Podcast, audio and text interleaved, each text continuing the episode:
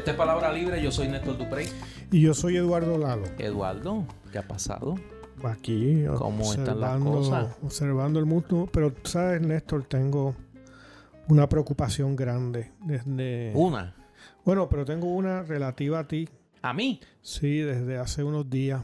¿Conmigo? ¿De verdad? Sí, sí. Y ¿Qué estoy pasó? desesperado por preguntarte. Desesperado. Sí, sí, desde hace días. Ok. Esperado Cuéntame. el momento de la grabación. Cuéntame. Tú escogiste tu profesión. Eh... Sí. Y te digo, O sea, que no debes tener problemas en, en- en la vida porque no, no, tú son, dos, tu son dos preguntas distintas. No, no, Pero porque... ya sé que va con la filosofía eh, de la Secretaria de la Gobernación. Sí, de... Que espero que no piense después que salga de ahí y deje de vivir de la política, que es lo que ha hecho por mucho tiempo, desde que era ayudante de Jennifer González en la Cámara de Representantes, que desde ahí fue que comenzó su trayectoria como activista. O sea, que tenía buenas Sí, credenciales. sí, no, ella, ella escogió de profesión ser una... Eh, eh, a buscar la palabra bien. No quiero empezar así. Eh, ella escogió ser una más en la estructura chupoptocrática en la política puertorriqueña. Una facilitadora. Una facilita, una, no, ella, ella decidió ser una alcahueta política tumpe. Ok. y desarrolló su carrera desde la Cámara de Representantes con Jennifer González hasta que ahora llegó a Secretaría de la Gobernación. Ella escogió. ¿Sabes qué? Lo que me llama la atención, ya hablaremos de los maestros eh, ahora a continuación.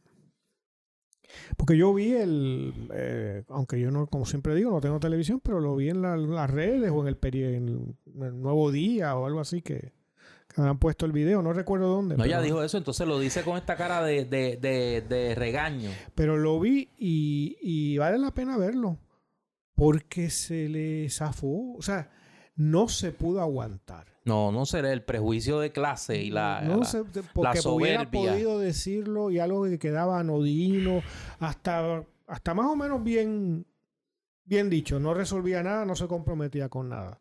Pero no se pudo aguantar. Pero es que esa casta pierluisista es así. Ujú. O sea, esa casta que rodea a De- Pierluma, como de- tú le dices, Del afrodescendiente. ellos son así, ellos son así. eh, la casta del afrodescendiente. Ellos son- ellos son así. El, el, el, el, el- prietito casi media. Exacto. Déjame arreglar una cosa aquí, que tengo un viñón giro aquí Ya, del te- micrófono. te- te están ya, los rusos están acá. Varias agencias de inteligencia están conspirando en mi contra. Pero pues, ¿qué voy a hacer? Mira, antes que sigamos, porque empezamos a son de Diana, por lo menos aclarar y, e identificar. Este es el episodio 70 de Palabra Libre. Eh, y queremos, antes de que se caliente más la conversación, darle las gracias a nuestros eh, fieles seguidores. Esta semana alcanzamos el número de eh, descargas que normalmente tenemos al final de la semana, a mediados de la semana. Mm. Y eso quiere decir que, pues, más y más personas están eh, acce- accesando nuestros episodios y están uniéndose a la comunidad de Palabra Libre. Así que vaya a ellas y a ellos nuestro agradecimiento porque, pues, para eso se hace, ¿no? Nosotros escogimos hacer este podcast. Fíjate, sí. Sí. eso es verdad. Es una selección que hemos tenido de vida. Una, una selección y, y estamos en paz con eso. Mira, normalmente yo comienzo este, est- estos episodios en una nota jocosa, porque luego vamos a calentando motores.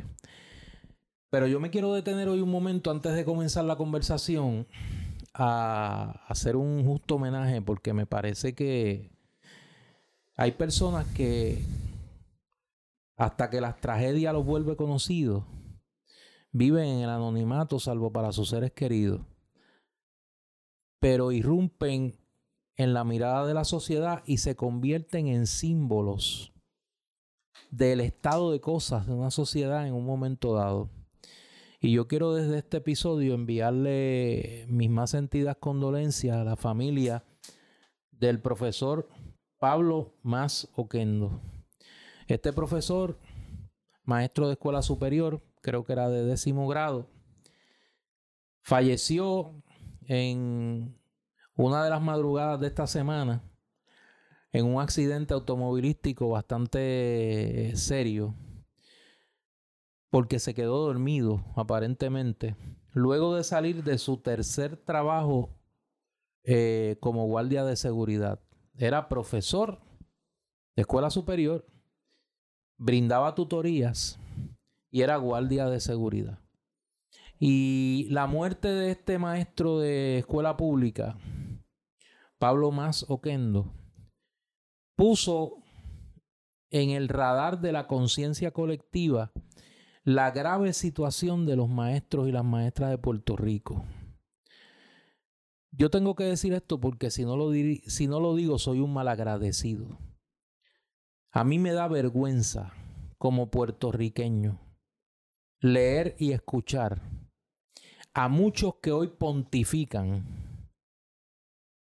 en contra de la escuela pública, en contra de los maestros y las maestras, que no han pisado una escuela pública en su vida, ni ellos ni sus hijos, y se sienten con el derecho de juzgar a los maestros de la escuela pública puertorriqueña. Mientras aquí un número de irresponsables se enriquecen a costa del pueblo de Puerto Rico. Son vividores de la política, son vividores de la gestión gubernamental. Sí, como la secretaria de la gobernación, que no es solo ella, que es su familia completa, que está en la nómina de Luma, varios de sus parientes y dolientes, se sienten con derecho a juzgar a los maestros de escuela pública que se ganan, el sueldo base de los maestros de escuela pública en Puerto Rico es 1.700 dólares. En el 1993 el salario de los maestros era de 1.000 dólares. Ha habido un aumento de 700 dólares en prácticamente 30 años. Mientras en el Departamento de Educación Julia Kelleher, una pilla, repartió a troche y moche billones de dólares. Y entonces la pregunta que nosotros tenemos que hacernos como sociedad es cómo es posible que Puerto Rico pretenda salir de la ciénaga en la que vive si no invierte en su escuela pública. Y yo lo digo con dolor porque yo soy producto de la escuela pública. Yo soy lo que soy por la escuela pública en Puerto Rico. Yo estudié mis 12 años de escuela en escuelas públicas. En la Rosa C. Benítez, la Miguel F. Chiquel, la Nicolás Aguayo Aldea y la Manuela Tolo Morís en Caguas, Puerto Rico. Y estudié mi bachillerato en el recinto de Río Piedras de la Universidad de Puerto Rico, sin recibir un solo centavo de beca del gobierno de Puerto Rico. Pago con el esfuerzo de mi familia. Para que nadie se atreva a decir que Néstor Dupré era un vividor porque estudió con el dinero del pueblo de Puerto Rico. Y ahí está mi gestión como historiador. Y ahí está mi gestión en el servicio público. Yo soy un producto de la escuela pública.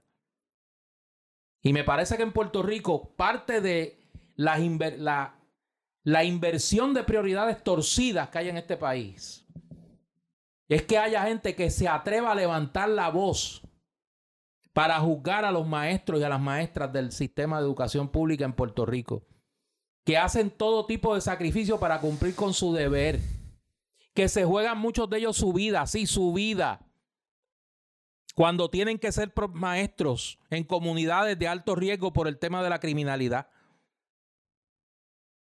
Y de eso no se habla en este país. Y yo, antes de pasarle a Eduardo la palabra, obviamente, porque esto es una conversación, pero me tengo que montar en tribuna en esto porque me duele. Me duele.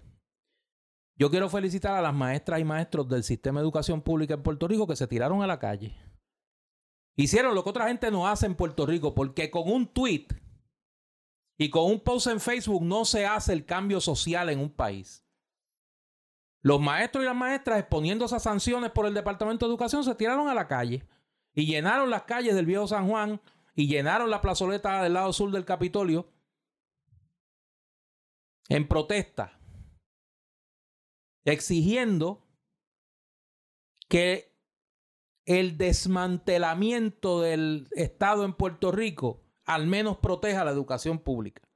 Y en ese sentido, obviamente es una conversación mucho más profunda, pero yo quería comenzar el episodio en lo que a mí me tocaba, dándole las gracias a los maestros y las maestras del sistema de educación pública en Puerto Rico, porque por fin alguien sacó la cara por la dignidad de este país. Néstor, yo me uno a tu pésame, a la familia del maestro que murió trágicamente en un, se quedó dormido aparentemente en su carro. Eh, tengo entendido por lo que la prensa ha, ha reportado de que iba de su trabajo como guardia ¿no? en la madrugada directamente a la escuela. A ver si los jugadores, ¿no? Los que, que están hablando tanto y que a los que tú haces referencia, pueden ir a sus trabajos luego de no dormir. Seguramente dormiría a ratito, los fines de semana, ¿no? Este, y eso eran dos trabajos, tenía tres. Así que la familia del señor más, ¿no? Eh, mis condolencias. Yo quisiera decir algo, ya que tú hablaste también a nivel personal. Eh, mis tres hijos son producto de la escuela pública. ¿No? Mi hijo mayor estaba a punto de graduarse como médico y estudió. De los 12 años habrá estudiado nueve en escuela pública. ¿no? Los últimos nueve. El segundo, toda su vida en escuela pública. Y bueno, quizás uno o dos años no estudió en escuela pública y el menor, que está a punto de graduarse de la escuela superior de la universidad, tuvo su escuela elemental en escuela pública y luego de secundaria y superior en la escuela superior de la universidad, que aunque no es parte del sistema de, el Departamento de Educación eh, funciona como una escuela pública también. Es una escuela del el sistema público universitario. Eh, yo no tuve esa historia. Mi familia, que no era pudiente, eh, lo que veía era la educación como una posibilidad de futuro. Y tanto un hermano mayor que yo como a mí se nos puso una enorme presión y un y, mis padres se pusieron sobre sí una enorme presión para pagar la escuela una escuela eh, prestigiosa en Puerto Rico en la que yo luego de graduarme luego de haber estudiado en Estados Unidos y en Francia regresé al regresar a Puerto Rico estuve enseñando un tiempo y de la que me fui renunciando cuando me fabricaron un caso, esa misma escuela. Eh, yo puedo dar fe y luego toda una vida dedicada a la educación, debo llevar ya cerca de 40 años dedicado a enseñar. Eh, los mejores estudiantes que yo he tenido en 35 años en la Universidad de Puerto Rico no son de escuela privada. Los estudiantes de escuela privada tienen grandes deficiencias en términos generales y unas enormes pretensiones, ¿no? Uno, un creimiento desmedido en muchas ocasiones. Eh, y luego como padre, que tuvo que bregar con situaciones también difíciles, ¿no? Con relación a mis hijos, vi siempre el enorme, por lo menos mi experiencia, el enorme compromiso de los maestros del sistema público de enseñanza de Puerto Rico, de los consejeros, de los trabajadores, de los, los y las trabajadores sociales, de todo ese equipo de trabajo que elabora en planteles incómodos, calurosos, con los techos llenos de hongo, ¿no? con el patio que no se que no se recogió, no se cortó la grama y no se ha pintado en no sé cuánto tiempo. Viviendo por ese salario, viviendo con el salario ese que tú, al que tú haces referencia, sacando de su bolsillo para comprarles materiales, quedándose para hablar con uno cuando era necesario. Y yo sé, a esos maestros, eh, eh, los que sean lo saben, ¿no? Han tenido, y yo les he transmitido todo mi agradecimiento. Eh, pero ahora es, una buena ocasión para transmitírselo al conjunto de la clase magisterial. Porque han recibido, igual que hasta cierto punto nosotros los profesores universitarios del sistema público, un enorme desprecio por parte de la autoridad política en nuestro país. ¿No? Y han sufrido también, y esto lo sufre toda la sociedad, la mitología, porque está la mitología del PPD, del Estado Libre Asociado y la del PNP, de la estadidad. Pues está la mitología de la educación privada en Puerto Rico, que es un timo en la mayor parte de los casos. ¿no? Eh, y que le venden a los padres una supuesta, en, ya en los últimos años, una supuesta educación bilingüe, que no es bilingüe, es una capacidad, lo que le enseña es la incapacidad lingüística a esos estudiantes, porque ninguna lengua, ni en inglés ni en español, eh, tiene un inglés que es de Cartoon Network y un español infantil. ¿No? Y la escuela pública tiene los mejores currículos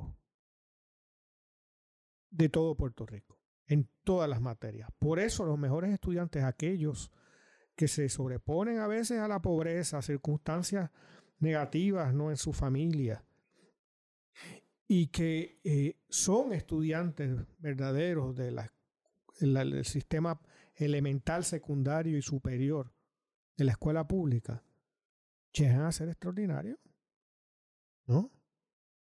Igual que los estudiantes de la Universidad de Puerto Rico, si son estudiantes de verdad, tienen una formación que los hace exitosos luego en cualquier gran universidad del mundo. Y eso no pasa porque sí, porque la escuela o la universidad es gente.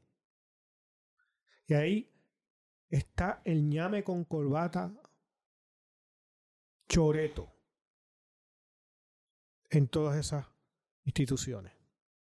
Pero está también el maestro y la maestra, el profesor y la profesora, el administrador, el trabajador social y la trabajadora social, la psicóloga, el etcétera, el administrador, el, el, el, el que se encarga de la limpieza, etcétera, los comedores escolares, etcétera. Gente verdaderamente comprometida y que pasa su vida dedicado a eso y transformando vidas. Mira, en el Departamento de Educación, ¿por qué es fácil hablar sin los datos en la mano? En el presupuesto que está vigente del Departamento de Educación, se hizo un recorte de 748 millones de dólares con comparación al presupuesto del año fiscal 2020-2021. ¿Y por qué se justifica, entre comillas, el recorte? Porque ha habido una reducción en los pasados 20 años de un 40%, 41%, los pasados 30 años.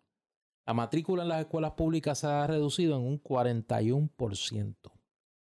Hay menos estudiantes por distintas razones. La reducción de, de la tasa de natalidad, la inmigración, y entonces la pregunta que uno tiene que hacerse es por qué un departamento del gobierno de Puerto Rico que tiene un presupuesto de 1.283 millones de dólares, sin contar los 98 a 99 millones de dólares que recibió el Departamento de Educación este año fiscal producto de asignaciones del Departamento de Educación Federal para la emergencia de la pandemia. O sea, estamos hablando entre una cosa y otra de un presupuesto de 1.300 millones de dólares. ¿Cómo es posible que ese presupuesto no se pueda redistribuir para pagarle un salario digno a los maestros y a las maestras del sistema de educación pública en Puerto Rico? Fíjate que yo no estoy hablando de pedir un centavo adicional, es redistribuir ese dinero. ¿Por qué no miramos, ya que parece que no se le ocurre a nadie, ¿por qué no miramos los contratos multimillonarios que se han dado y se dan en el Departamento de Educación para las tutorías a los estudiantes en la escuela pública puertorriqueña? Las empresas que se han hecho multimillonarias en el negocio de las tutorías y que lejos de producir una mejoría en la calidad de los estudiantes y en su rendimiento en las pruebas de medición académica, nuestros estudiantes siguen saliendo peor. ¿Alguien se ha preocupado por mirar ese punto? Y uso punto en muchas acepciones ese punto que es la administración de programas federales del Departamento de Educación. ¿Alguien se ha puesto a hacer la correlación de los casos de corrupción en los últimos 40 años en el Departamento de Educación y la Oficina de Asuntos Federales del Departamento de Educación? Y el mal manejo de los fondos federales en el Departamento de Educación, que llevó a que en varios momentos se hayan congelado los fondos federales al Departamento de Educación. El presupuesto de educación de Puerto Rico es mayor que el presupuesto de muchos países. No es que falta dinero para la escuela pública, es que está mal distribuido. ¿Por qué? Porque el presupuesto del Departamento de Educación en muchas ocasiones sirve para mantener viva a una cleptocracia partidista que a través de la, entre comillas, administración de los fondos federales, por un lado, y la nómina burocrática del Departamento de Educación, por otro, se sostiene. ¿Y por qué nadie habla de eso? ¿Por qué nadie habla de eso? Y cuando digo nadie, subrayo, nadie. Nadie habla de las tutorías. Nadie habla del negocio que hay aquí con las tutorías. Y cuando dices nadie, me imagino que te refieres a los medios de comunicación. No, no, por eso digo, cuando digo nadie es nadie. Y nadie habla del negocio de la administración de los fondos federales en el Departamento de Educación. Así que yo creo que lo primero que tendríamos que hacer es redistribuir el presupuesto del Departamento de Educación. Lo segundo, ¿alguien se ha puesto a contabilizar el valor de los edificios que antes fueron escuelas y que el Departamento de Educación, que no es el dueño de los edificios en la mayoría de los casos, es la administración de edificios públicos, cuyos edificios se han ido entregando al sector privado cuando pudieron venderse y el rédito de esas ventas revertir en vez del Fondo General o a la Administración de Edificios Públicos al Departamento de Educación para a través de una cuenta especial crear un fondo de asistencia económica a nuestros estudiantes talentosos. ¿Alguien se preocupa por los estudiantes talentosos de la escuela pública? Tercera cosa que se puede hacer. Y en eso tengo que, lo que voy a decir, quiero reconocer la lucha sin descanso de la senadora María de Lourdes Santiago, que es el tema de educación especial. Es una vergüenza que el Departamento de Educación con el presupuesto que acabo de decir no pueda cumplir con los padres y con los estudiantes que tienen necesidades particulares en el sistema de educación pública en Puerto Rico. Pero entonces el recorte del presupuesto del Departamento de Educación ha sido en nómina. Y cuando hablamos de nómina, hablamos de nombramiento de maestros. No hablamos de reducción de la burocracia. La misma cantidad de superintendentes escolares y directores regionales y Cam Blow el number one, two, three en la estructura burocrática del Departamento de Educación. Pero si lo que hay que ver es el desfile de secretarios de educación que nosotros hemos tenido. Aquí tuvimos un secretario de educación, ni hablar del más famoso, Víctor Fajardo, que tenía una caja fuerte en su oficina. Era la ATH del PNP. Aquí hubo un secretario de educación que le pegó fuego a la casa. De allá del pueblo de eh, mi amigo Alejandro García Padilla. De allá de Cuamo. Un bate que le pegó fuego a la casa. Y ese era el que estaba a cargo de la educación de las niñas y los niños en Puerto Rico. O sea, con ese escuadrón del pánico que hemos tenido dirigiendo el Departamento de Educación, bien está. Entonces, lo que yo no puedo creer, y ese es el castigo de la inteligencia y de uno leer, de uno saber lo que pasa en otros países.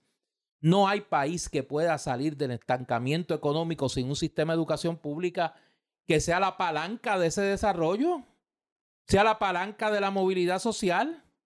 Entonces nosotros queremos salir de la ciénaga amarrándonos los pies y las manos.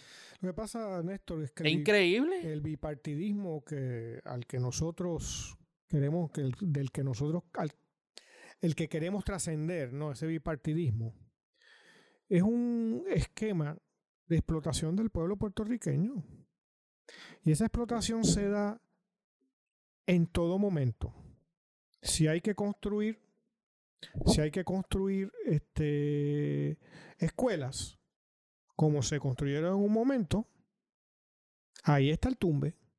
Ah, sí. Porque tú das los contratos. Y venderlas también. Y, cuando tú quieres eliminar escuelas, ahí hay un tumbe. Está el tumbe también, probablemente para la misma gente.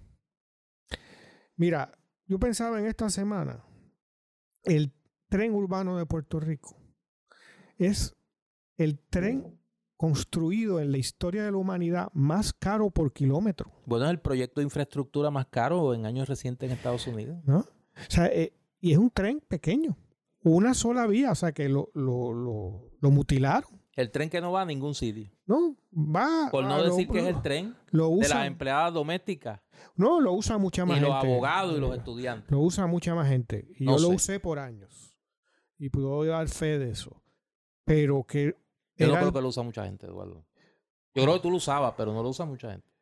Eh, bueno, Néstor se usa. Por eso, por eso. yo lo uso todavía y se usa. Por eso. este, Y hubiera podido usarse muchísimo más. Claro. Y ser liberador para mucha gente de sus automóviles. el automóvil es un gasto para cualquier familia extraordinario. Es un aparato que pesa una tonelada y media para llevar a alguien que pesa entre 150 y 200 libras. Es una tecnología más aberrante y demente del mundo. Aparte de que este, contamina, es costosísimo, en fin.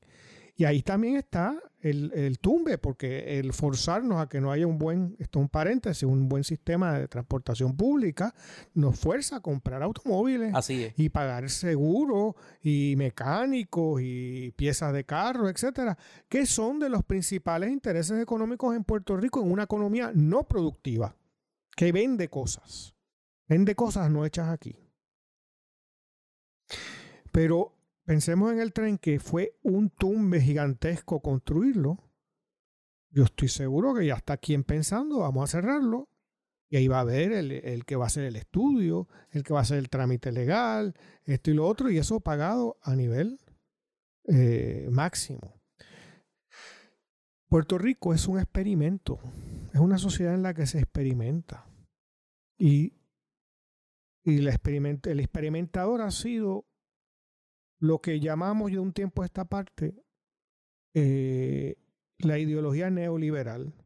Lo que pasa que en Puerto Rico, mucho antes de que existiera eso, por el hecho de ser colonia de Estados Unidos, de Estados Unidos y anteriormente de España, era ya una zona de experimentación. Porque en las colonias se experimenta que hasta dónde yo puedo llevar a la gente para ¿Hasta dónde lo puedo explotar? Beneficios, en otras palabras, explotarlos, dándoles lo menos, haciendo la menor inversión. Y eso es la realidad puertorriqueña. Si miramos aquí los que hablan de los beneficios de la relación con Estados Unidos, que es ese bipartidismo, ¿no? Es un fracaso absoluto, porque en ciento y tantos años la realidad del pueblo puertorriqueño sigue siendo la de un país pobre, en el que más de la mitad de la población está en la pobreza, en el que más del 60% de los niños están en la pobreza. Es decir, que estamos en los números más o menos que había en la década de 1930, es decir, hace prácticamente un siglo, que fue uno de los periodos más bajos ¿no? de, de desarrollo y de bienestar económico en la historia puertorriqueña moderna.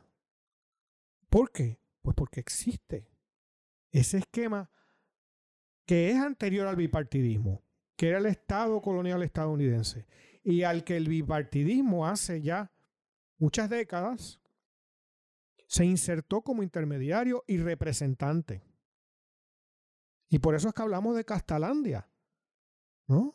Porque es un sector que a veces viene desde el siglo XIX. Otros son más recientes. Que se ¿Cómo llegaron a Castalandia? Conectándose con el PPD o con el PNP. ¿No? Porque es la forma de insertar. Eh, vamos a poner un ejemplo. Tú lo mencionabas hace un rato. Si la familia, olvidémonos de las individualidades y el valor o no valor que tenga. Si la familia García Padilla fuera independentista, uno hubiera sido presidente de la universidad, el otro hubiera sido gobernador, el otro alcalde. No. Y todos sus atláteres que tendrán posiciones asociadas a sus a su afiliación partidista.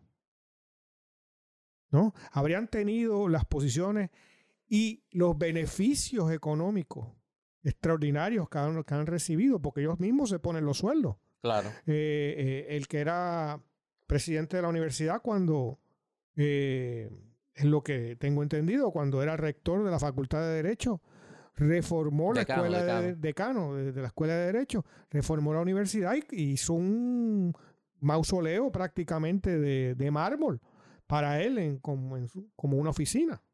¿No? ¿Eso es, hubiera sido posible de otra forma? No. La familia Romero Barceló si hubieran sido independentistas, hubieran llegado a las posiciones que hubiera sido senador, alcalde de San Juan, comisionado residente y gobernador. No. ¿No?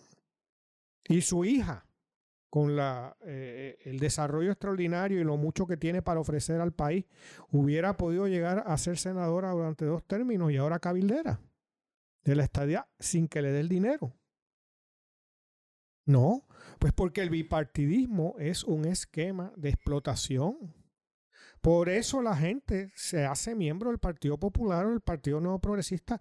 No es por convicción. Bueno, hay, quien lo hace por convicción, pero está loco o, es un incapaz cultural. Porque sabe que ni la estadía ni el ELA son posibles. ¿No? Hay la gente que se engaña. Y ahí hubo épocas en que engañarse era más fácil, pero hace mucho tiempo que no. Entonces se pertenece a eso porque se permite ubicarse en el esquema de explotación del país. Igual que las, los ñames con corbata que, que mencionaba hace un momento atrás, no son independentistas. ¿Por qué? Porque los independentistas no pueden ser ñames con corbata. No, pueden serlo, pero no tienen oportunidad de serlo. Si tú eres el superintendente de la región, yo no sé qué tal, y eres una basura y tienes un sueldazo, estás ahí porque eres PNP popular. ¿No? Y ser PNP popular cada vez es una porción del país más pequeña. Y sin embargo tienen el pastel completo. Que controlan la estructura gubernamental. Con el pastel completo.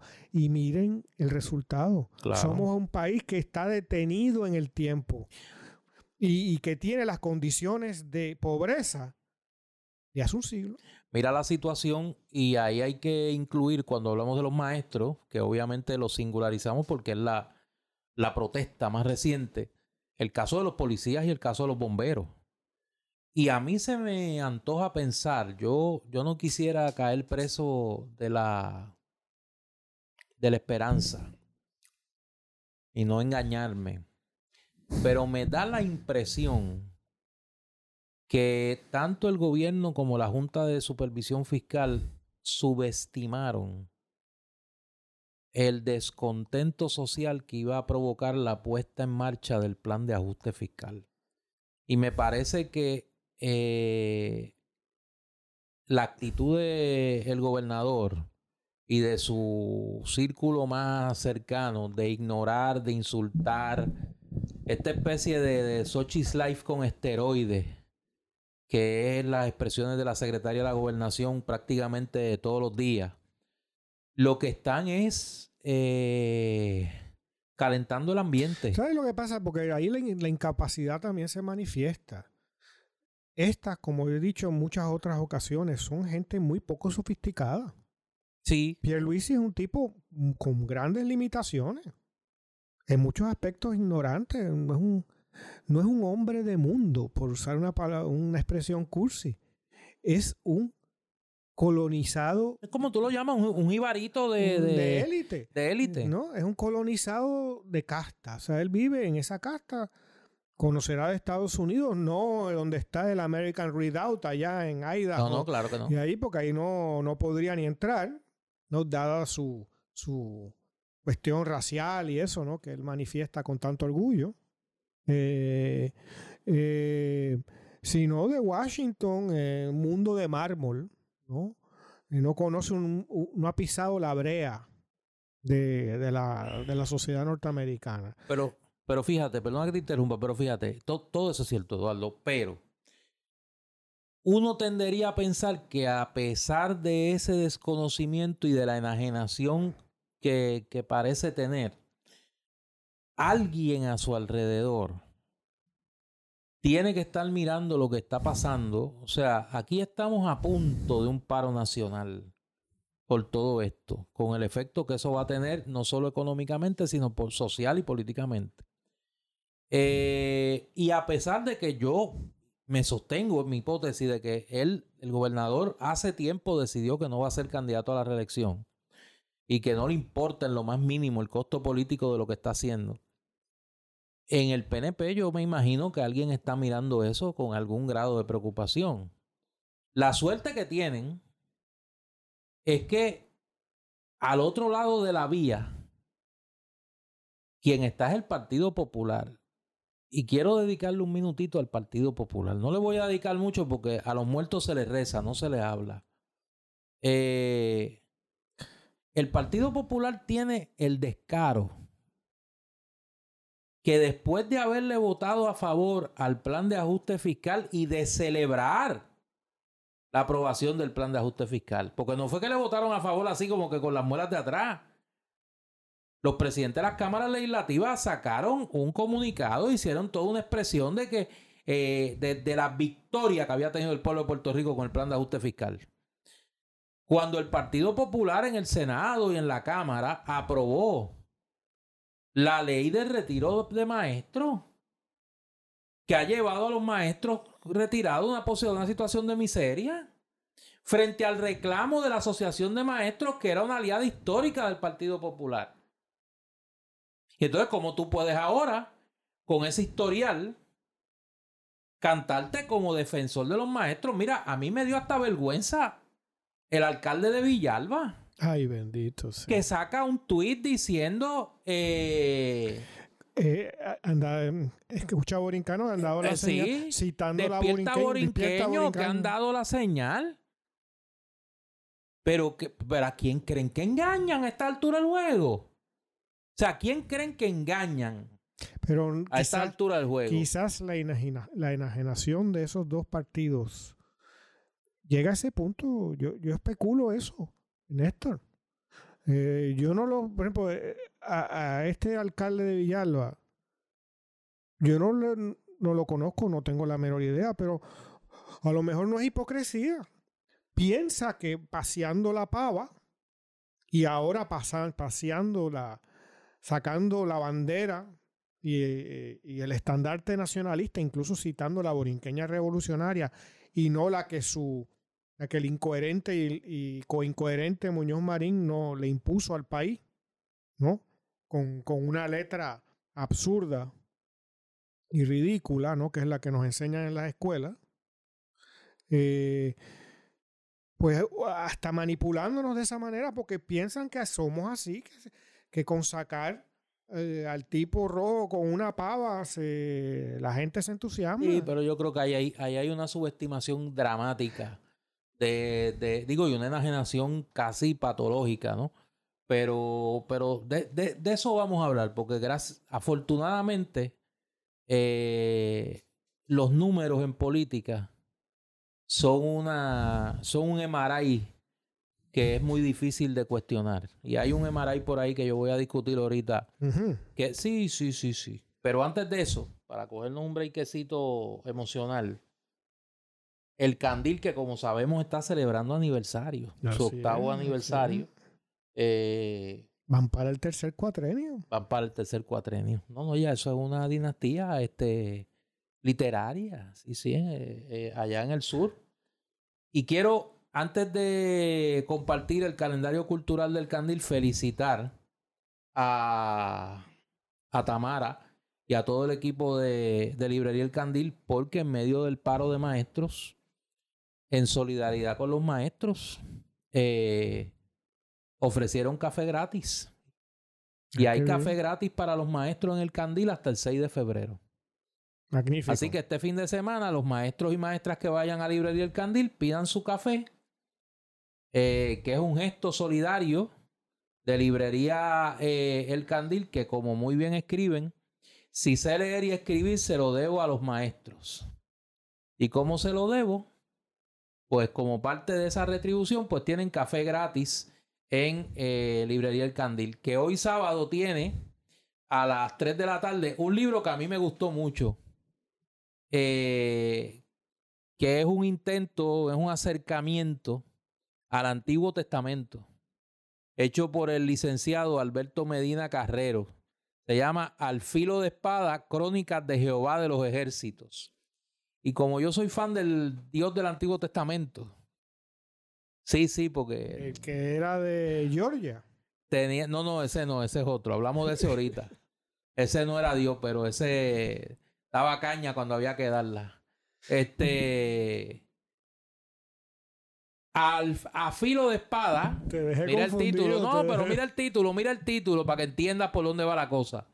Crónicas de Jehová de los Ejércitos, el licenciado Alberto Medina Carrero se presenta eh, hoy sábado a las 3 de la tarde en el Candil. Hay cupo limitado, obviamente por la pandemia. Eh, reserve su espacio con tiempo. Y antes de eso, a la 1 de la tarde, se presentan las últimas publicaciones de Andrés Sanfeliu Cruz, Ramitas y Mangle. Eh, esto es a la 1 de la tarde y a las 3 el libro A filo de espada, crónica de Jehová de los ejércitos. Y me recuerda a Tamara y todo su equipo que llegaron eh, ejemplares adicionales del libro del querido amigo doctor Enrique Vázquez Quintana, del estrado al banquillo de los acusados, y la novela del también buen amigo, eh, licenciado Irán Sánchez Martínez, y ató sus desnudos huesos, que saben que hace referencia a la canción Boda Negra del trío. Y, no a, del trío Los Condes. de Tierra no hace referencia. No, no, no, no, no, no. Todavía no. Eh, recuerden que el Candil abre eh, todos los días de 10 a 5 de la tarde y este domingo estará abriendo en horario de 12 del mediodía a 4 de la tarde. Oye. Espérate, Néstor. Si ¿Te llegó algo? Sí, tengo aquí una información. De último minuto. Eh, me la envía Ignacio Rivera. El afamado autor. El afamado autor de la semana pasada. Sí, señor. Y me informa que él está contribuyendo al Radio Maratón del PPD. ¿Del PPD? que se va a llevar toda la semana próxima, empezando de lunes a viernes, por Radio Isla, de 12 a 2 de la tarde. Sí va a ser dedicada Dale un chavito a la pava. Sí, para darle dinero. Ignacio Rivera está organizando y va a llevar a la gente de Fuego Cruzado allí sí. Good People. va, a ir acompañado de Good, people. Va a llevar al hombre con el mejor par de apellidos dada su ideología política. A Nadal Power va a llevarlo. Ay, Dios. ¿Pero qué es eso? Sí, pues el Radio Maratón del PPD por Radio Isla la semana que viene, de lunes a viernes, de 12 a 2 de la tarde. Ay, me has dejado eh, prácticamente sin habla. La semana comenzó con una noticia que para los que viven anclados en el en el, la caja de resonancia del bipartidismo, pues debe ser una gran sorpresa.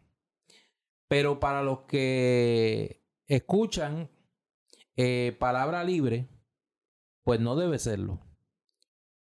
Esta semana se dio a conocer por el diario Metro la más reciente cifra de recaudos de los partidos políticos eh, durante el año 2021.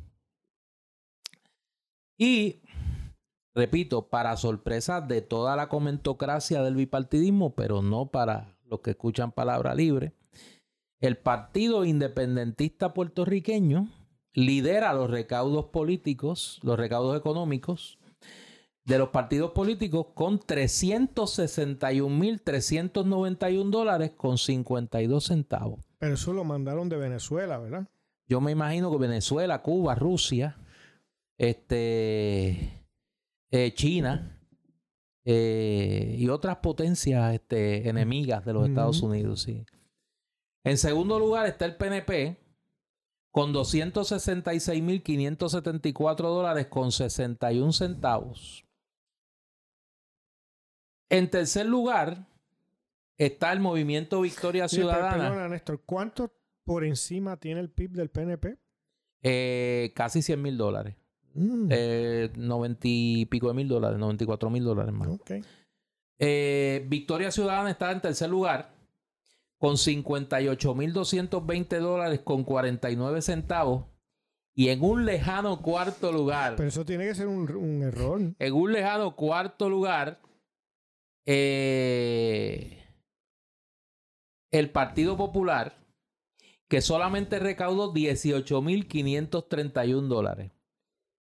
Le pisa los talones, como dirían en el atletismo, el Proyecto Dignidad, que solamente eh, que está a 5 mil dólares prácticamente del Partido Popular. a partir de mañana domingo eso, ya le sobrepasa. Pasan el cepillo el domingo y se, se recoge. De... 12.956 dólares con 49 centavos. Entonces, donde botan la bola y rompen el bate, diría mi mamá, es cuando tratan de justificar en el Partido Popular eh, este reconocimiento de la realidad. No me digas cortesía de la oficina del Contralor Electoral. Que alguien habrá dicho de que es que ellos son de abajo. De que, el, que, el, Partido Popular, el, tú estabas, tú, tú escribiste eso. No, no. Tú participaste de esa, tú participaste de esa reunión de estrategia. No, el secretario general del Partido Popular, el representante Ramón Luis Cruz Burgos, dijo que lo que pasa es que el Partido Popular es el partido de los pobres. Ay, Sí, que por eso es que han recaudado tan poquito. Sí. Que es peseta a peseta. Sí, sí, bellón a bellón. Los íbaros van del monte y, venden un plátano y se lo entregan a, una alcancía allí. Yo quiero decir dos cosas de esto. Y te paso, te paso los topos enseguida. No, no, no, usted no, no, no. no, no, pero es que quiero, quiero levantar mi voz de alerta. Porque yo conozco el elemento. Yo conozco el buey que faja y la víbora que pica. y esos muchachos, yo acuérdate que yo ya no vivo en ese barrio, pero viví mucho tiempo allí y los conozco. Hay que tener mucho cuidado con el intento del bipartidismo de pretender reformar la ley electoral en lo que tiene que ver con el financiamiento de las campañas políticas. Cuidado que el bipartidismo, ante la realidad evidente de que la gente se avergüenza de darles dinero, no revivan la posibilidad del financiamiento público de las campañas políticas. Y yo sé que para el Partido Independentista esto, este es un issue muy difícil porque ha sido históricamente favorecedor del financiamiento público de las campañas políticas. Pero cuidado, que el bipartidismo no busque una manera de enmendar el código electoral para o ir a un mecanismo de financiamiento público total o aumentar el financiamiento público de las campañas políticas para poder suplirse de los ingresos que no tienen producto de la recaudación de fondos. Al PNP obviamente se le hace fácil recaudar fondos porque es el partido que está en el poder. Oye, pero no han recaudado. Y, es el diezmo. Lo que pasa que ese es ese, ese informe del de, el control electoral refleja el estado de cosas de los partidos en Puerto Rico. Lo que no se quiere ver y no se quiere reconocer, ahí está claramente. O sea que como dirías tú citando, creo que era Pablo VI, eh, podríamos decir que esto es un signo son los signos de los tiempos. Oiga, usted aprende, me gusta. sí, pero los signos de los tiempos. Yo aquí me voy educando. No, no, no, no. Estos son los signos de los tiempos.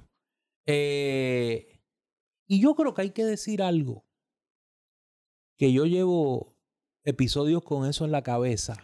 Yeah, pero este es un signote para el Partido Popular. No, y para toda la partidocracia. Yo creo que para toda la partidocracia. Yo creo que hay que preguntarse y ahora hago esta pregunta como científico político. En 1968, producto de la división del Partido Popular, Luis Ferrer fue electo gobernador de Puerto Rico. Y en aquel momento a mucha gente se le hacía difícil concebir la posibilidad de que un estadista fuera electo gobernador de Puerto Rico. Yo creo que hay que retrotraerse ese momento porque en aquel momento eso era una pregunta que muchos, mucha gente en el electorado se hacía porque entendían, mira, aquí gana un republicano, como se decía antes, pues mira, va a llegar la estadidad el otro día. Ganó Ferré, gobernó cuatro años, no llegó la estadidad. Romero Barceló gobernó ocho, no llegó la estadidad. Roselló gobernó ocho, no llegó la estadidad. Fortuño gobernó cuatro. Eh, Ricardo Rosselló gobernó año y medio. Wanda Vázquez dos años y medio. Y ahora Pierluisi y nada. ¿Está el electorado puertorriqueño preparado para elegir a un independentista gobernador de Puerto Rico? Yo creo que por primera vez, y yo sé que esto es una cosa que a mucha gente le da este canillera. Y son los mismos que se burlaban cuando uno decía que la suma del PIB y Victoria Ciudadana iba a ser el 30%, como dijimos aquí. Y como llevamos semanas diciendo que la posibilidad de una alianza del PIB y Victoria Ciudadana tiene oportunidades reales de ganar las elecciones del 2024. Pero estos números apuntan a que por primera vez desde 1952, y en aquel momento era cuestionable por la fuerza electoral del Partido Popular y Luis Muñoz Marín, un candidato del Partido Independentista puertorriqueño a la gobernación tendría serias oportunidades de, triunfo electoral. Porque si lidera los recaudos a este nivel, tan lejos del evento electoral, estamos a, tres años de las elecciones. Algo, está, algo dicen los números de la capacidad de organización, de la actividad diaria casi o semanal por lo menos que está realizando Juan Dalmao y del respaldo económico que está recibiendo su candidatura. Y el PIB no tiene tras de sí los grandes intereses.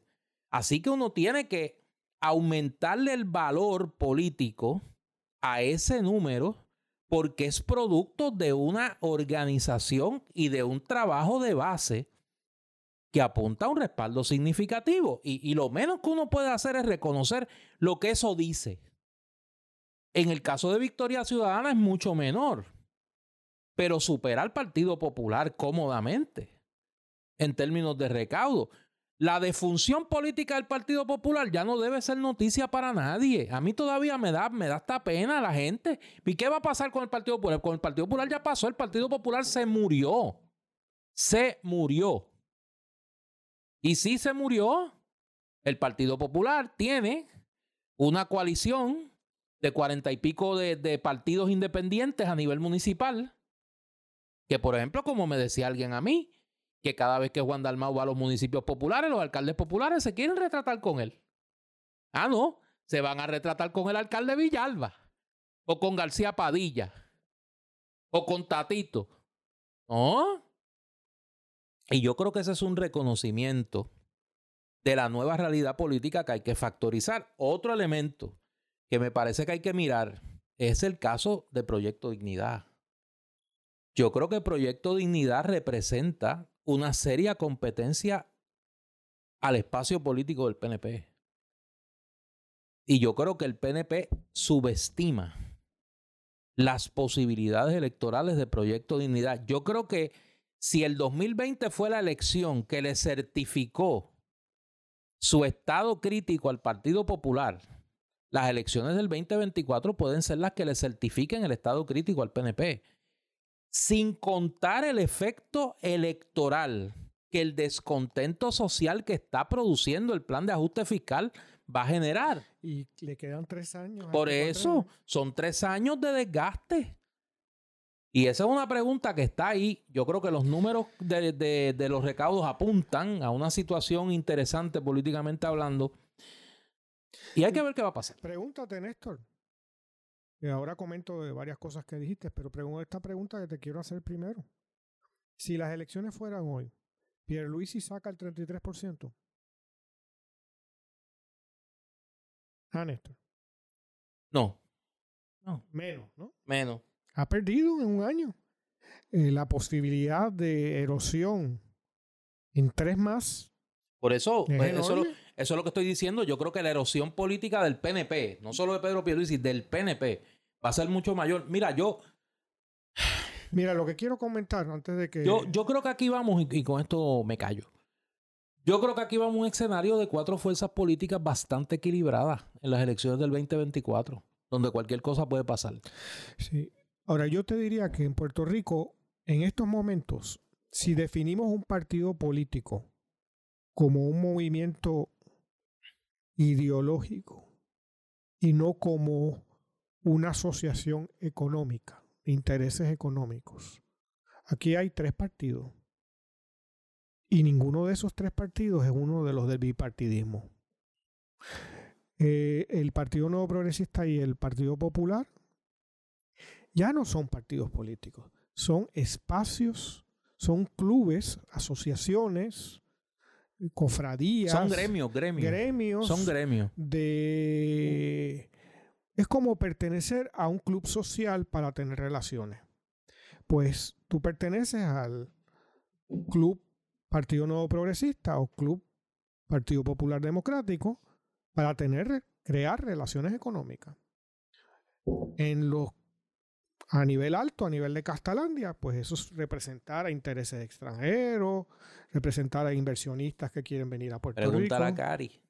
Sí, este, no, tú sabrás. No, no, no, no, no pero te, estoy diciendo, no, yo no sé, te estoy diciendo que le pregunte a ella y al marido.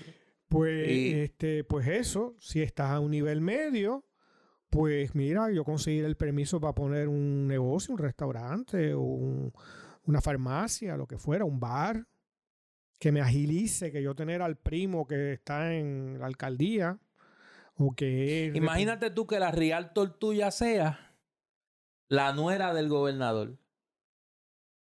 Que, la, que, da la casualidad que tú la contratas porque una buena realtor. La relación con el gobernador y está empezando en el negocio.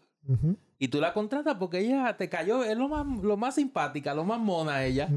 Y no tiene nada que ver que ella sea la nuera del gobernador. Por supuesto. No, claro que no. Mira, Dios me libre a mí.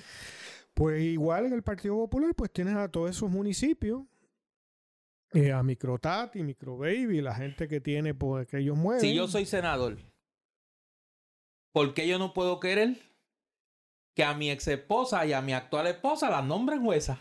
Pues claro. ¿Y quién mejor cualificada que ellas dos? Eh, pues por supuesto. Adiós, cara. Y, y, lo vemos en, en, la corrupción. Y en la corrupción que se conoce y no se hace nada como lo que hablábamos en el episodio pasado de Albert Torres. El rey. Que Microbaby se vuelve más minúsculo, ¿no? Eh, en, este caso, ¿no? ¿Qué, está para, ¿Qué estará pasando que no, no interviene? Lo que es la teoría de la sociedad secreta, ¿no? Si yo obligo a alguien, estamos en un grupo aquí, y yo soy un corrupto, yo lo que tengo que buscar es que tú seas corrupto también, cometas un acto de corrupción que yo presencie. Porque entonces hay una, un pacto de silencio. Tú sabes que si yo te... te tú, tú, tú sabes que si yo digo que tú te, te culpo públicamente ¿no? de lo que hiciste, tú vas a hablar de mí. Claro. Pues entonces ese es el asunto. Entonces no son partidos políticos ya, son asociaciones. Gremios, gremios. Gremios, gremios comerciales. Gremios comerciales. Partidos políticos que tienen en primer lugar una ideología, en el caso del PIB, Victoria Ciudadana, unas preocupaciones sociales. No, y que si tú lo, si tú lo eh. analizas desde, desde la, las coordenadas de las ideologías políticas a nivel universal, eh, que encajan perfectamente. Y en el caso de Proyecto Dignidad, hay un motivador, una bandera, un estandarte que los une. Es un partido de la derecha social. Sí, y, con un, un, corte cristiano fundamentalista, ideológico, ¿no? Muy, muy evidente, ¿no? Y entonces, eh, lo demás no son. Sí, nosotros tenemos un partido demócrata cristiano de derecha, tenemos un partido socialdemócrata y tenemos un partido de izquierda muy cercano a, lo que es la izquierda identitaria en Europa y en América Latina, que son los que ocupan un tercio o un poco más ya, creo yo, del espacio político. Los otros son dos gremios económicos que ocupan escaños legislativos y controlan el poder ejecutivo. Yo por lo menos como, pues, si, fuera a aplicar una definición de ciencia política, me iría por ahí. Y lo que, si esa es la situación, se manifiesta también por el hecho de que, a mi juicio, ni en el PNP ni en el PPD ha aumentado un voto, sino lo contrario, en estos, qué sé yo, 18 meses o algo así desde las elecciones. Este, eh, el PIB sin duda debe haber aumentado, Victoria Ciudadana, Proyecto Dignidad, pero el Partido Nuevo, el Partido Popular, al contrario, deben haberse reducido. Eh, y eso muestra ¿no? su no funcionalidad como partidos políticos. Oye, y una eh, cosa más, Néstor, el que la cantidad del PPD, la cantidad de recaudaciones, es impresentable. O sea, 18 mil dólares, no llegar a 20 mil dólares. Un partido que hace 18 meses obtuvo el 32% de los votantes. Sigue siendo entonces, era entonces ya una debacle extraordinaria, pero era 32%. Y que eligió a cuarenta y tanto alcaldías, ganó pues, Cámara y Senado, ¿no? Por los pelos, pero eh, los ganó. Es decir, estos son ellos los que quedan. No hay nadie más. Y un poco es ver tanto el PNP como el PPD como aparte de entorpecer el crecimiento de los demás y de todo eso es obvio, pero ver cómo ellos se aferran, digamos, a un pedazo de madera luego de haber naufragado y cómo aguantan hasta que llegue el barco que los salve. Eso es lo que es el PNP y el PPD hoy en día. Porque para que fueran otra cosa tendría que haber una renovación y un romper con sus mitologías cosa que no hay indicio alguno de que vayan a hacer ni uno ni otro. Mira, hay una. Hay un tema, como parte de la conversación que se ha tenido sobre las alianzas políticas, que es eh, qué hacer con el, con, el Partido Popular como institución y con los populares como individuos. Y ahí yo voy a reclamar un expertise, porque a mí me da ganas de reír a veces cuando escucho a alguna gente eh, que son independentistas de nombre y populares de corazón, que viven eh, obsesivamente preocupados con el futuro del Partido Popular. Y a mí me da hasta pena, porque son una gente que, que son independentistas, eh, y yo no sé si es en un acto de, de, de motivación o una reflexión en voz alta, lo que sea, que viven obsesionados con el Partido Popular y que bendito hay que salvar los populares. Mire, yo fui popular. Yo milité en el Partido Popular. Yo no era popular detrás de las cortinas, yo era popular. Y fui funcionario en administraciones del Partido Popular en la Asamblea Legislativa y colaboré con el Partido Popular e inclusive en un momento dado aspiré a un escaño legislativo sin éxito en el Partido Popular. No me avergoncé de eso. Pero mira, en un momento dado me convencí, como se han convencido decenas de miles de puertorriqueños, que el Partido Popular ya rindió carrera.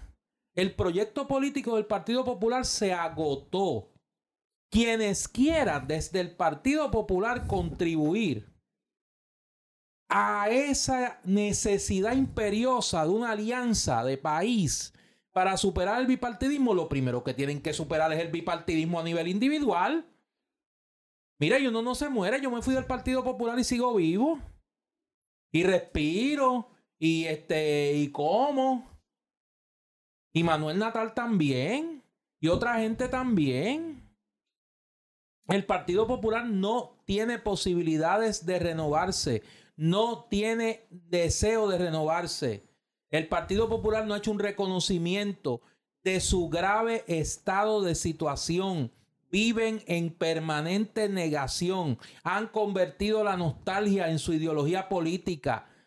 Pretenden construir futuro mirando al pasado no reconocen la naturaleza colonial de la relación de Puerto Rico y Estados Unidos, no reconocen el agotamiento del modelo económico de industrialización por invitación. ¿Quieren que siga haciendo la lista? ¿Cuántas veces se va a hacer la lista de los elementos que llevan a concluir que el Partido Popular no tiene remedio? Ah, si usted quiere seguir guisando con los alcaldes populares y usted quiere mantener un área guisológica alrededor de la empresa, sí, de ese gremio que hablaba Eduardo, que es el Partido Popular. Ah, pues mire, dígalo con su boca de comer. No, no, es que yo no quiero que se mueran los populares porque yo quiero seguir, mire, comiéndole las entrañas a ese, a ese cadáver insepulto. Y no hay ningún problema con eso. Cada cual hace las transacciones con su vida que quiera hacer. Ahora, venderle al país la mentira de que el Partido Popular puede ser parte de un proyecto de transformación desde la superación del bipartidismo, una contradicción en términos. es una contradicción en términos para empezar. Y algo, un acto muy sospechoso, Néstor. Oh, sí. Porque como... Bueno, no, no sospechoso cuando uno tiene dudas. Yo estoy claro en lo que quieren hacer. Pues bueno. Yo no tengo sospecha, yo tengo certezas. yo tampoco, pero. yo tengo certezas. Es un, proceso retórico, ¿no? No, yo sé. es que me molesta, de, verdad me molesta. Sí. Hay un intento de engañar a la gente, yo creo que no hay necesidad de eso. Oye, se vaya Aresco. Tú la vas a extrañar, Néstor ya estoy llorando, ya estoy llorando. Sí, sí, sí, sí, Tú la vas a ir a ver allá a Ucrania. A mí solo me gana Gustavo Vélez. En el dolor por su, en el dolor por su salida, solo me gana Gustavo Vélez. fíjate, ese hombre. O no, ese hombre la ha llorado. Mira, yo estoy preocupado. Ha llevado. ha, llevado. Está, la compugido, está, compugido, está compugido. Ha llevado la economía a niveles del Partido Popular. Ah, buena gente, buena gente. Yo discrepo muchísimo de él, pero pues, buena gente. Pues, chico, ¿qué, pues, tú quieres que yo Yo soy así. Pues. Es que yo no puedo. Saludo a Gustavo si oye palabra libre. Yo no sé si lo oye, pero pues saludo. No. Pero el eh, hombre está afectado, está afectado porque se vaya. Yo creo que ese, a su manera, eh, cree en el Partido Popular, como el que tú hacías referencia anteriormente.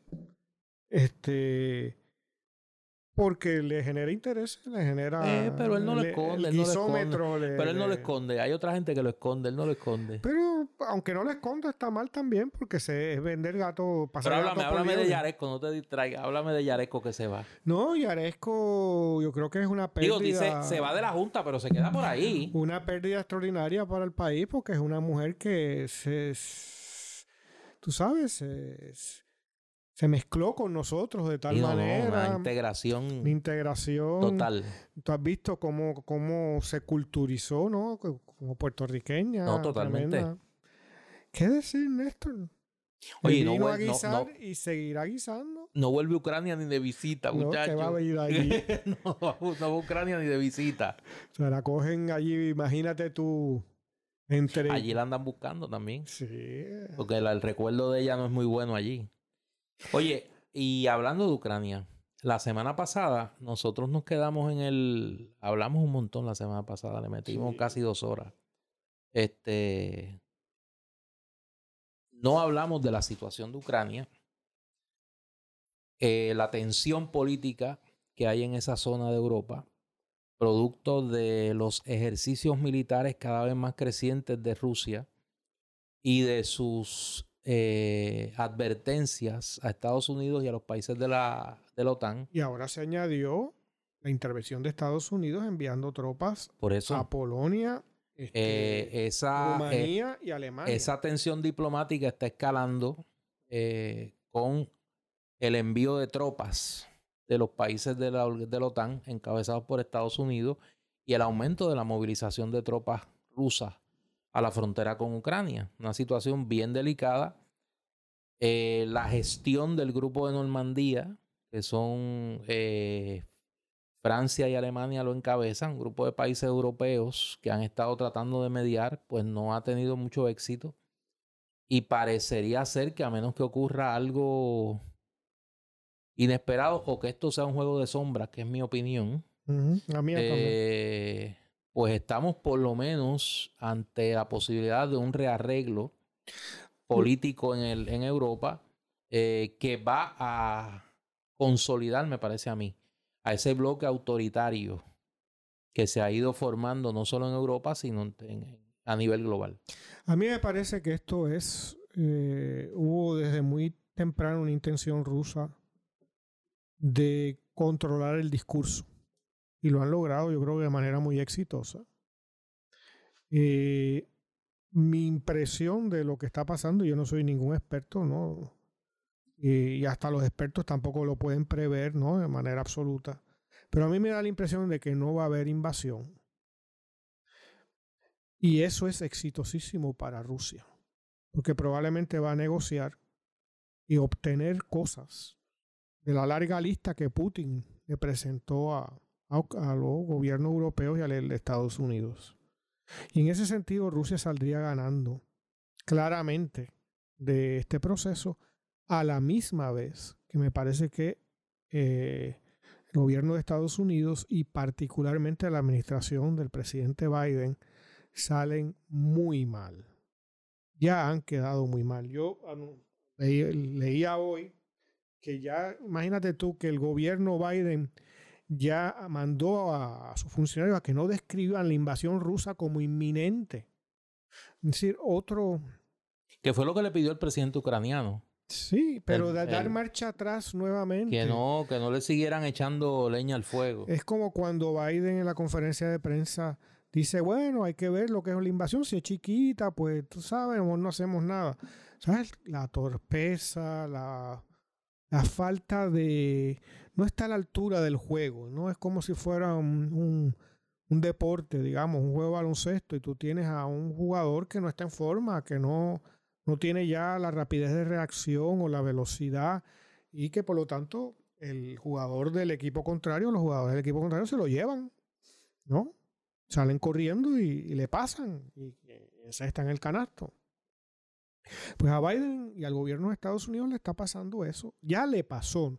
No es que le va a pasar, sino que ya le ha venido pasando, le está pasando y le va a seguir pasando en esta crisis ucraniana. Eh, los, las reacciones son tardías, como esto de enviar ahora soldados, y probablemente se, con la habilidad que, con que Rusia me parece que ha jugado eh, este episodio, hasta va a usar para su beneficio la llegada de esas tropas norteamericanas. Eh, y, es, es fácil de prever porque sea lo que sea, y aquí viene nuevamente la ingenuidad, me parece a mí, de Biden, ingenuidad en el sentido de que es alguien que es el último emperador norteamericano. Yo escribí hace un tiempo atrás una columna que era sobre los últimos dos emperadores ¿no? de Estados Unidos, que eran, son Trump y Biden.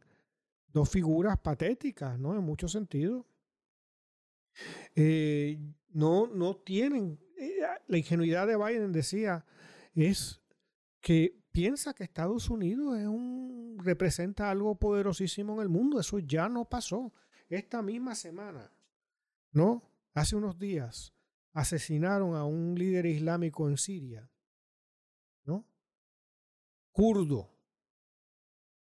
Los kurdos tienen eh, una argumentación legítima para tratar de crear un, por lo menos una región autónoma en, el norte de Siria, en Turquía.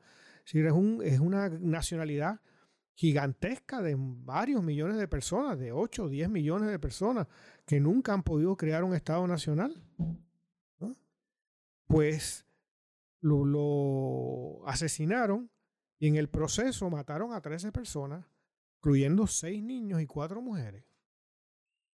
Entonces, ese es el gobierno Biden. Es como cuando, que lo comentamos en un episodio pasado de Palabra Libre, por lo menos yo recuerdo que yo lo hice. Seguramente tú también añadiste cosas al respecto.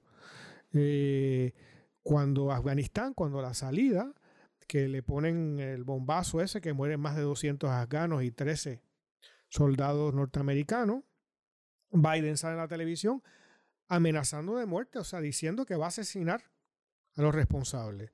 Y un dron le suelta un misil y mató a un ingeniero que estaba poniendo en el baúl de su carro bidones con agua porque se había ido el, el agua. Y eso fue lo que vio alguien en el centro de Estados Unidos por la cámara del, del dron y pensó que estaba metiendo ahí cargas explosivas y cosas de esas. Voló al individuo que era un ingeniero, y murieron 10 personas alrededor, incluyendo también menores de edad. Nada tenían que ver con, con la bomba. Pues Estados Unidos en el mundo no es eh, eh, la imagen del bien, esa, ese discurso eh, del nacionalismo étnico blanco estadounidense, que es parte de la crisis que tiene ese país hoy. Porque evidentemente para los afrodescendientes, para los latinos, para los asiáticos, para los nativos americanos, nunca ha habido un buen Estados Unidos. ¿No? El país se ha construido sobre la violencia, sobre arrebatarles a otros su territorio. ¿no? Eh, hay que nada más pensar lo que tiene que sentir un mexicano que fue, todo ese territorio donde hay migra ahora y que supuesta es Estados Unidos y que la gente lo manda que regrese a México, fue un territorio usurpado a su país por Estados Unidos. Que perdió México en esa ocasión el 55% de su territorio, más de la mitad. Y solo quedan eh, figuras como Biden y, y así mucha otra gente en Estados Unidos, pero que ya no es creíble.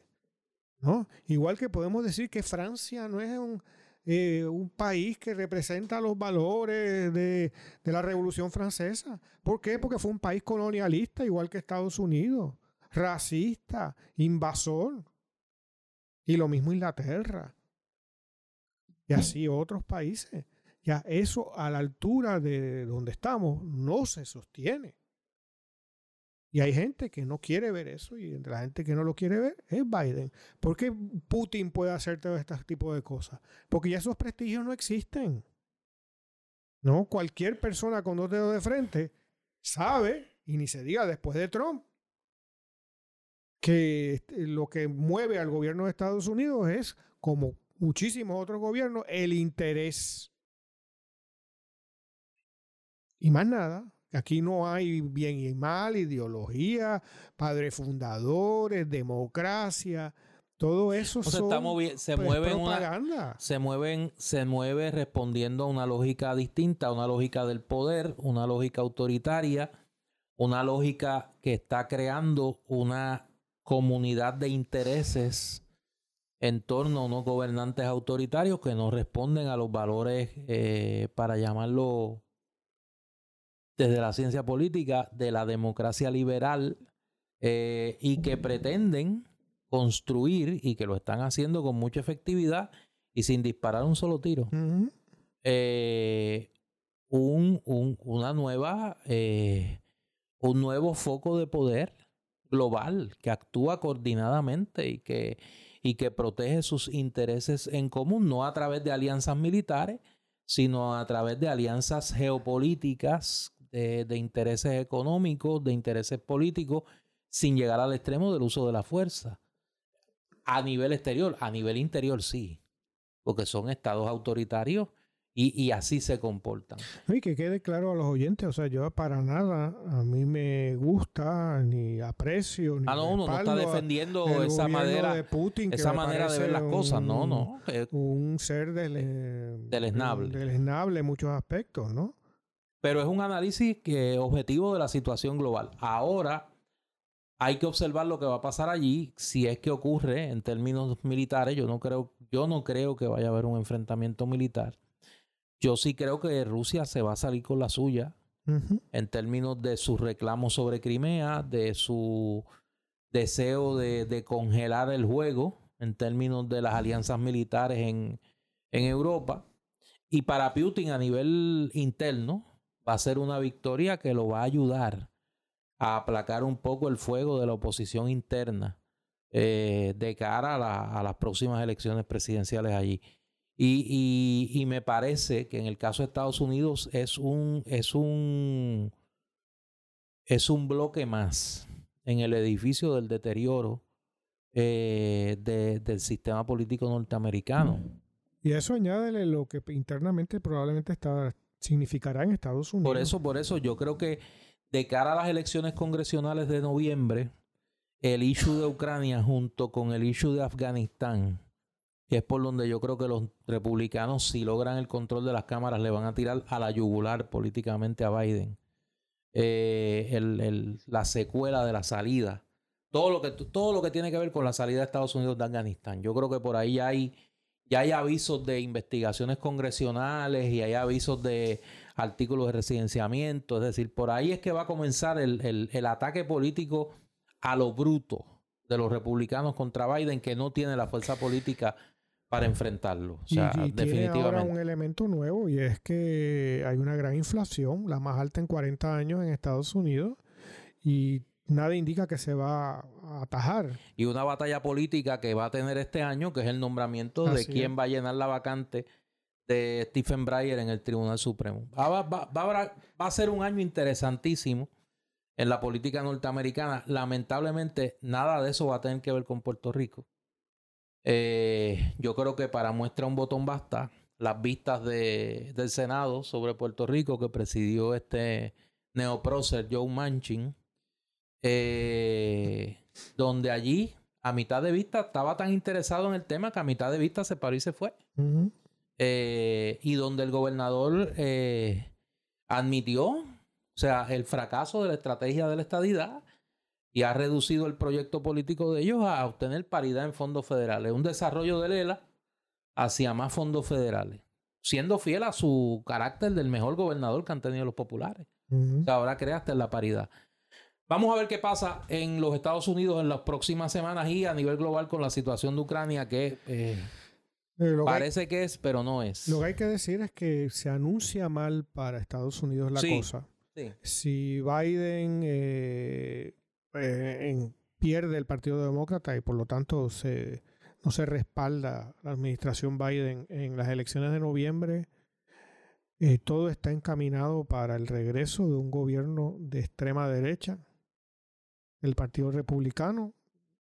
Puede haber ahí diferentes personas que lo ocupen el cargo, pero... Que ya para los que aquí en Puerto Rico se llaman republicanos, que estén claros a lo que pertenecen. Ayer el Comité Nacional del Partido Republicano aprobó una resolución censurando a Lee Cheney y a Adam Kissinger, que fueron los representantes a la Cámara que respaldaron la investigación de los eventos del 6 de enero y del intento de golpe de Donald Trump y declararon que los eventos del 6 de enero fueron un ejercicio legítimo de libertad de expresión. Ese es el Comité Nacional del Partido Republicano. O sea, me parece a mí que esa institución cruzó el Rubicón Hace rato. y se ha convertido formalmente en un partido autoritario más. Eh, y lo digo para que los que aquí se enorgullecen de ser republicanos, sepan a lo que pertenecen para que nadie se llame, se llame engaño. A mí me parece que eso es un asunto muy serio. y que para la política norteamericana y para todo el debate que en Estados Unidos se está dando, que aquí obviamente no llega porque no tiene que ver nada con los conciertos de Bad Bunny y no tiene que ver nada con lo que ocupa la trivia comentocrática y mediática del país, el debate sobre el futuro de la democracia norteamericana y de el riesgo que representa la consolidación del autoritarismo político allí. Yo les recomiendo a los oyentes que vean en YouTube, pongan American Redoubt. ¿No? American Redoubt, Redoubt como si fuera reduda. ¿No? Pero realmente lo que quiere decir en español es el reducto americano, el reducto estadounidense. Hay un documental del Times de Londres, de aproximadamente una hora, que está en YouTube. Si ponen American Redoubt les va a salir. Eh, y vean ese documental. Es un proyecto de secesión de un estado blanco que sería, eh, comprendería el área de, de, Idaho, Wyoming, Montana y las partes eh, estes del estado de Washington y Oregón. Eh, es una de las zonas de mayor desarrollo de bienes raíces en Estados Unidos, porque gente de todas partes de Estados Unidos, blanca, está eh, moviéndose a ese sitio, esa, eh, es un área grandísima, ¿no? Para crear el mundo a su medida. Ya hay ciudades en donde más del 90% de la población es blanca. Mira, la información que llega de Washington sobre esto que acabo de, decir es que la delegación puertorriqueña allí, que estaba encabezada por eh, Ángel Cintrón, que es el presidente del Partido Republicano, otro era Kit Cajita, eh, fue que votó en contra de la, de la resolución. El problema que tiene esa explicación es que de acuerdo a los medios norteamericanos y lo que reporta José Delgado en el periódico El Nuevo Día, la votación fue a viva voz. Así que no entiendo cómo votó en contra, si fue a viva voz, ¿no? Pero él sabrá. En su fuero interno. Sí, eh, el acuerdo de los republicanos lee como sigue. Los representantes Cheney y Kissinger están participando en una campaña de persecución dirigida por los demócratas contra ciudadanos comunes involucrados en un discurso político legítimo y ambos utilizan su afiliación política profesada en el pasado para enmascarar el abuso de poder de investigación de los demócratas con fines partidistas. O sea que los tratan con guantes de seda. Sí, no, no. Entonces estos, estos fascistas son pues perseguidos políticos. Sí, son prisioneros políticos. Increíble. El chamán es un prisionero político. Increíble lo que se está viendo en Estados Unidos. es un deterioro que aquí no se registra.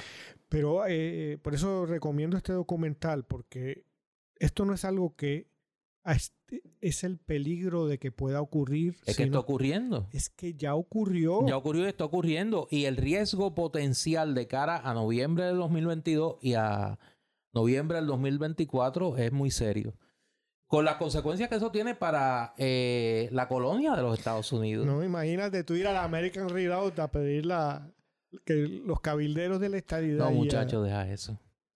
Que ahora tienen una actividad con Ricky Rosselló, ese gran este ah, los cabilderos, exponente, sí, Pero es eh, uno de los de la celebración de la ciudadanía norteamericana. Ah, sí. En marzo, sí. ¿Y qué van a hacer? No, no han anunciado, pero me imagino que habrán ¿En Castalandia? Eh, actividad, no, allá, allá. Digo, creo que allá, creo que allá. hay sucursales sí, de Castalandia. Sí, sí, yo me imagino que allá, pero tiene que haber su dinerito, tiene que haber algo ahí envuelto. Yo soy Néstor Duprey. Y yo soy Eduardo Lalo. Esta es Palabra Libre y nosotros regresamos en una semana.